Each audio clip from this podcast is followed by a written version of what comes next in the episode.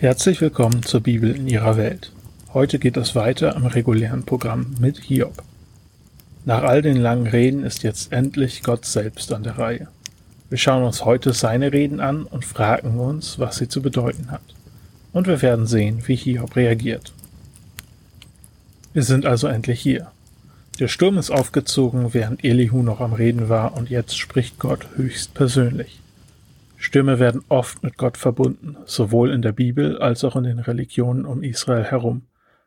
Baal, der uns im Alten Testament oft begegnen wird, ist zum Beispiel ein Sturmgott. Das Gewitter erscheint uns als Ausdruck davon, dass Gott nicht gerade glücklich ist. Ich denke, auch diese Interpretation ist richtig, aber es gibt noch eine andere Seite, die wir uns auch anschauen sollten. Für uns in Europa bedeutet Regen oft, dass wir nicht so schönes Wetter haben und ein Sturm bedeutet, dass die Bahn morgen zu spät kommt. Wir sind es halt auch gewohnt, dass es immer genug Wasser gibt. Aber in einer Gegend, die so trocken ist wie der Nahe Osten, ist die Frage, wo bekommen wir unser Wasser her? Das ist lebenswichtig. Ohne Wasser sterben alle.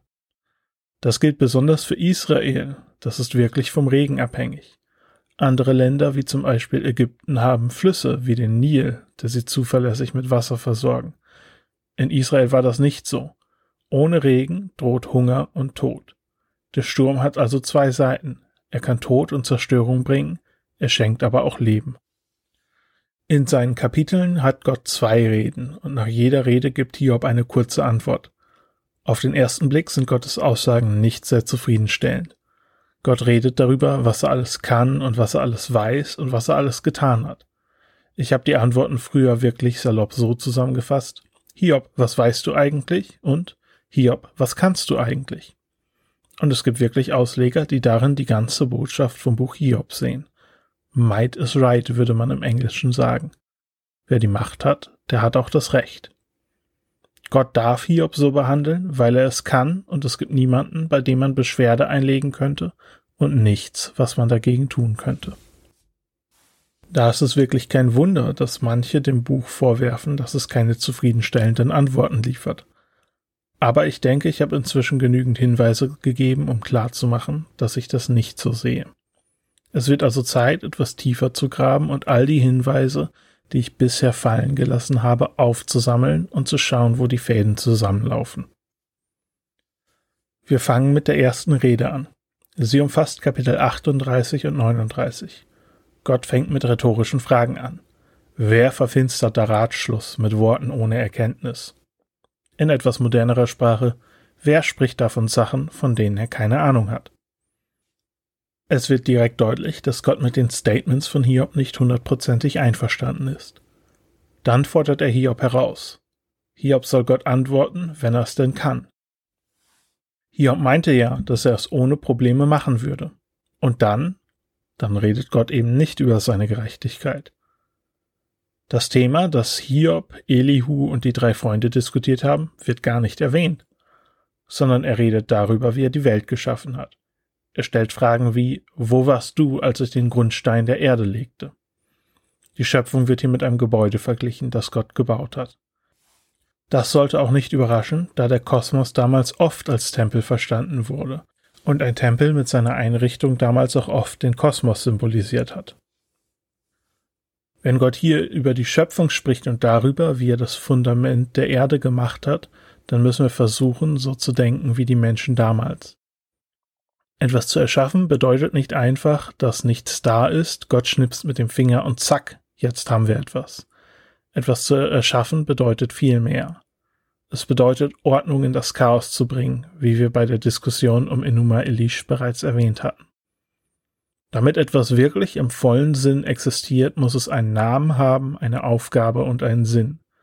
Wenn Gott hier also von Schöpfung spricht, dann spricht er davon, dass er alles geordnet und sortiert hat. Hiob und seine Freunde dachten, dass es Spielregeln gibt, an die Gott sich halten muss, damit die Ordnung im Universum aufrechterhalten wird. Gott macht aber deutlich, dass die Welt nicht nach irgendwelchen Spielregeln geordnet ist. Er ist es selbst, der die Welt geordnet hat. Es geht hier also nicht einfach darum, Hiob zum Schweigen zu bringen, sondern Gott fängt an, Hiobs Fragen zu beantworten. Was hält die Welt zusammen? Es ist bereits deutlich geworden, dass Gott nicht an das Vergeltungsprinzip gebunden ist. An dieser Stelle haben wir auch eine direkte Verbindung zu Elihus Reden, die wir beim letzten Mal gesehen hatten. Elihu hatte ja gefragt, von wem Gott die Erde erhalten hätte. Also, wem gegenüber müsste Gott sich verantworten? Es ist scheinbar nicht das Vergeltungsprinzip, das Hiob als Grundlage für seine Anklage gegenüber Gott verwendet hat. Das bedeutet auch, dass Hiobs Anklage jetzt schon ohne Grundlage ist. Wie auch immer die Welt geordnet ist, die Ordnung geht von Gott aus und nicht von irgendeinem Prinzip, dem Gott sich gegenüber verantworten müsste. Damit geht Gott auch auf den Vorwurf von Hiob ein, dass die Welt im Chaos ist. Gott zeigt, dass er alles im Griff hat. Er ist Schöpfer, aber auch Erhalter und Versorger. Er ordnet Wind und Wetter, er bewahrt den Schnee auf und lässt ihn zur richtigen Zeit auf die Erde fallen. Dabei geht es nicht nur darum, dass Gott alles im Griff hat, es gibt auch immer wieder Kommentare, die zum Weiterdenken anregen sollen. Beispielsweise heißt es, dass Gott es auf ein Land regnen lässt, in dem niemand wohnt. Warum könnte das wichtig sein? Ich denke, weil alle Redner bisher das, was passiert ist, in Strafe und Belohnung eingeteilt haben. Hier wird aber deutlich, dass nicht alles, was passiert, an diese Kategorien passt. Wenn Gott es auf das leere Land regnen lässt, dann belohnt und bestraft er damit niemanden. Er versorgt einfach und ist in diesem Sinne auch verschwenderisch mit seinem Segen. Es dreht sich nicht alles um die Menschen. Diese erste Rede lässt sich in zwölf Abschnitte einteilen. Die ersten sechs verwenden Bilder über Himmel und Erde, die späteren sechs dagegen Bilder aus der Tierwelt. In beiden Teilen taucht ein Stichwort auf, das uns bekannt vorkommen sollte. Weisheit. Am Ende vom ersten Teil macht Gott deutlich, dass er derjenige ist, der Weisheit gibt. Im zweiten Teil sagt er dagegen, dass er auch Weisheit zurückhalten kann. In diesem Zusammenhang nennt er den Vogel Strauß und die Art und Weise, wie er mit seinen Eiern und seinen Kindern umgeht. Er kümmert sich zu wenig, weil Gott ihm nicht die Weisheit dazu gegeben hat. Gott ist also derjenige, der Weisheit gibt und nimmt. Vielleicht sollte Hiob sich Gedanken machen, ob er wirklich klüger ist als der Vogel Strauß. Aber Moment mal. Ein Teil von Hiob, an dem das Thema Gerechtigkeit völlig fallen gelassen wird und plötzlich das Stichwort Weisheit auftaucht? Das hatten wir doch schon mal. Richtig, Kapitel 28. Ihr habt es sicher sofort alle gewusst. Dort hatten wir genau dieses Phänomen. Vielleicht erinnert ihr auch, dass ich dieses Kapitel damals den Mittelpunkt des Buches genannt habe. Das meinte ich auch so. Es ist der Übergang zwischen dem ersten und dem zweiten Teil des Buches. Ich muss hier kurz ein paar Sätze zur Struktur von Hiob sagen, damit deutlich werden kann, wie wichtig das ist. Hiob folgt einem sogenannten chiastischen Aufbau. Das ist eine Struktur, die zu biblischen Zeiten sehr beliebt war, aber heute praktisch nicht mehr benutzt wird, zumindest in unserer Kultur. Die Bibel ist voll von Chiasmen. Wie sehen die also aus und warum ist das wichtig? Ein Chiasmus folgt einer A, B, C, B, A Struktur. Man kann natürlich auch noch mehr Buchstaben reinmischen. Wichtig ist, dass der Text sich bis zu einem Höhepunkt aufbaut und dann wieder abbaut. Der erste und der letzte Teil gehören also zusammen, der zweite und der vorletzte Teil gehören zusammen und so weiter. Und dann gibt es halt einen Mittelpunkt. Man kann sich das Ganze wie eine Pyramide vorstellen. Bei Hiob sieht das wie folgt aus. Am Anfang und am Ende spricht der Erzähler und erzählt, wie es Hiob ergeht und wie die Ereignisse in Fahrt kommen und dann wieder enden. Im zweiten und im vorletzten Teil stehen die Reden. Im zweiten Teil von Hiob sind also Diskussionsrunden, drei Stück. Der vorletzte Teil sind Monologe, auch drei. Erst Hiob, dann Elihu und als letztes Gott. Kapitel 28 ist also die Mitte. Ich habe das Ganze mal im Blogpost auf der Website dargestellt, falls jemand das lieber sehen würde. Und warum erzähle ich das alles? Weil in einem Chiasmus das Wichtigste fast immer in der Mitte steht. Wir sollten also damit rechnen, dass das Kapitel 28 uns dabei hilft, das ganze Buch zu verstehen. Und ich habe auch eine Theorie, wie das aussehen könnte. Wenn man das Buch Hiob, besonders Gottesreden und Kapitel 28 mit anderer jüdischer Literatur vergleicht, besonders mit anderer Weisheitsliteratur, dann ergibt sich eventuell, dass Gottes Antwort an Hiob folgende ist. Nicht das Vergeltungsprinzip ist das System, nach dem die Welt geordnet ist, sondern Gottes Weisheit. Die Frage ist also nicht in erster Linie, ob Gott gerecht ist, sondern ob er die notwendige Weisheit hat, mit einem Fall wie dem von Hiob umzugehen. Soweit geht die erste Rede, zumindest soweit wie ich sie verstehe. Kapitel 40 beginnt mit einer kurzen Antwort Hiobs. Obwohl, um genau zu sein, eigentlich nicht, denn alles, was Hiob sagt, ist, dass er nicht antworten kann. Da Hiob nicht redet, spricht Gott weiter. Wieder fordert er Hiob heraus, zu antworten, wenn er es denn kann. Will Hiob Gott wirklich verurteilen? Will er sagen, dass Gott ungerecht ist und dass Hiob selbst gerechter ist? Ist Hiob denn wie Gott? Gottes Herausforderung an Hiob ist, dass er das tun soll, was Gott selbst tun kann. Kann Hiob sich in Herrlichkeit kleiden und Gerechtigkeit herstellen und Gottlose demütigen? Dann wird auch Gott zugeben, dass Hiob etwas Besonderes ist. Es ist am Anfang dieser Rede interessant, dass Gott ihn auffordert, sein Urteil gegenüber Gott zurückzunehmen. Er fordert Hiob nie dazu auf, dass er seine eigene Schuld eingestehen soll, wie es die Freunde getan haben. Er hatte ja am Anfang gesagt, dass Hiob unschuldig ist. Hiob hat nur einen Fehler gemacht, Gott zu verurteilen, genau wie Elihu es gesagt hat. Gott macht dann weiter, indem er zwei Kreaturen anspricht, Behemoth und Leviathan. Die Frage, der diese Rede nachgeht, ist, was Gott mit den Kräften und Mächten macht, die zu groß und zu mächtig für die Menschen sind. Es gab tatsächlich lange Interpretationen, die versucht haben, diese Kreaturen mit Tieren zu identifizieren. Der Behemoth soll das Flusspferd gewesen sein und der Leviathan das Krokodil. Diese Interpretation scheint allerdings zu scheitern, spätestens wenn der Leviathan anfängt, Feuer zu spucken. Zumindest weiß ich nichts von feuerspuckenden Krokodilen. Ich denke, dass es sich viel wahrscheinlicher um Kreaturen handelt, die aus allerlei Mythen der damaligen Zeit stammen. Tatsächlich ist der Leviathan bereits in Kapitel 3 vorgekommen. Andere ähnliche Kreaturen werden im ganzen Buch erwähnt. Kapitel 7 spricht von Jam und Tanin, Kapitel 9 und Kapitel 26 von Rahab. In Kapitel 26 wird auch von einer Schlange gesprochen, die sollten wir hier mit reinrechnen. Diese Kreaturen stellen Monster, Drachen oder ähnliches in Mythen dar.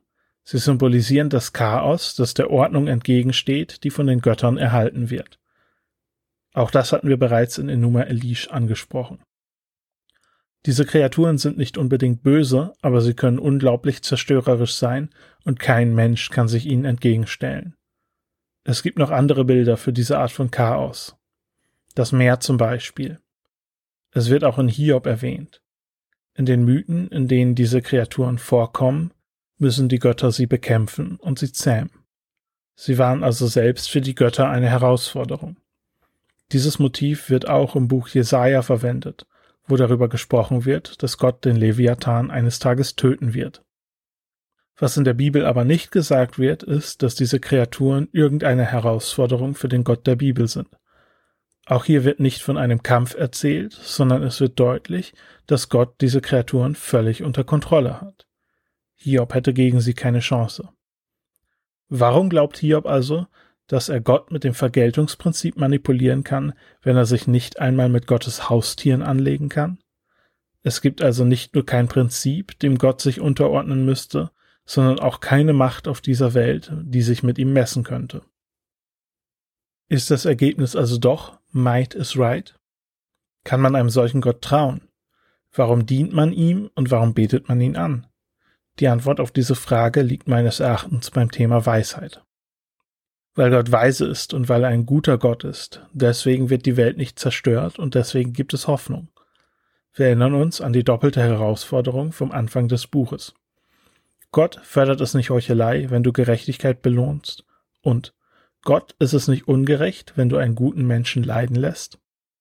Die Antwort darauf ist also, dass Gott in seiner Weisheit schon weiß, wie er den Menschen begegnen muss. Auch wie er mit Hiob umgehen muss. Ich vermute, dass die Antwort irgendwie frustrierend sein könnte. Das Verkältungsprinzip ist so schön greifbar. Weisheit ist so schwammig. Auf der anderen Seite macht es, denke ich, aber auch Sinn. Immerhin haben wir Menschen es bei all unseren Bemühungen noch nicht geschafft, eine gute, gerechte Gesellschaft aufzubauen. Wobei man fairerweise sagen muss, manche sind näher dran und andere sind weiter weg. Aber tatsächlich haben diejenigen, die am fanatischsten dem Ziel hinterhergejagt sind, eine gerechte Gesellschaft zu erreichen, oft die schlimmsten Ergebnisse gehabt. Sollten wir da damit rechnen, dass es einfach ist, dass es ein einfaches Rezept gibt, das wir leicht verstehen könnten? Vielleicht ist Weisheit und die Weisheit Gottes so nah, wie wir an eine Antwort kommen können. Trotzdem denke ich, dass das Thema noch Vertiefung braucht. Die soll es auch beim nächsten Mal geben. Aber bevor wir zu philosophisch werden, müssen wir die Geschichte noch weiter erzählen. Wir haben jetzt gerade noch Zeit, um Hiobs Antwort zu sehen. Ich werde sie vorlesen. Ich erkenne, dass du alles vermagst und dass kein Vorhaben dir verwehrt werden kann. Wer verfinstert da den Ratschluss mit Worten ohne Erkenntnis? Für wahr, ich habe geredet, was ich nicht verstehe, Dinge, die mir zu wunderbar sind und die ich nicht begreifen kann. Höre nun, ich will reden, ich will dich fragen und du belehre mich. Vom Hörensagen hatte ich von dir gehört, aber nun hat mein Auge dich gesehen. Darum spreche ich mich schuldig und tue Buße in Staub und Asche. Hiob erkennt also an, dass es nichts gibt, dem Gott sich unterordnen muss. Er erkennt auch, dass er von Sachen gesprochen hat, von denen er nichts versteht. Dort steht, er tut Buße. Ein etwas altmodisches Wort. Im Hebräischen bedeutet es einfach, dass er umkehrt. Er war in eine Richtung unterwegs, jetzt geht er in eine andere. Er hat Vorwürfe gemacht, dass Gott ungerecht ist, und jetzt wird er keine mehr machen. Er entschuldigt sich damit bei Gott. Wichtig ist zu beachten, dass er sich für seine Worte entschuldigt. Seitdem die drei Freunde geschwiegen haben, hat niemand mehr nahegelegt, dass Hiob einen Fehler vor seinem Leid gemacht hat. Alles, was falsch läuft, ist in den Reden passiert, die wir in diesem Buch lesen können. In diesem Punkt hatte Elihu also recht. Soweit geht das Gespräch zwischen Gott und Hiob. Und soweit kommen wir heute.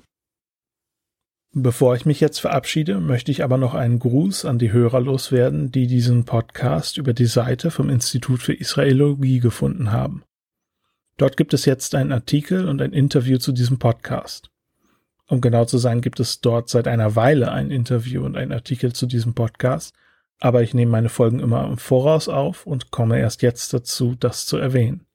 Ich möchte mich bei dieser Gelegenheit auch bei dem Institut und bei den Mitarbeitern bedanken. Ich habe die Website und den Artikel in der Beschreibung zu dieser Folge verlinkt.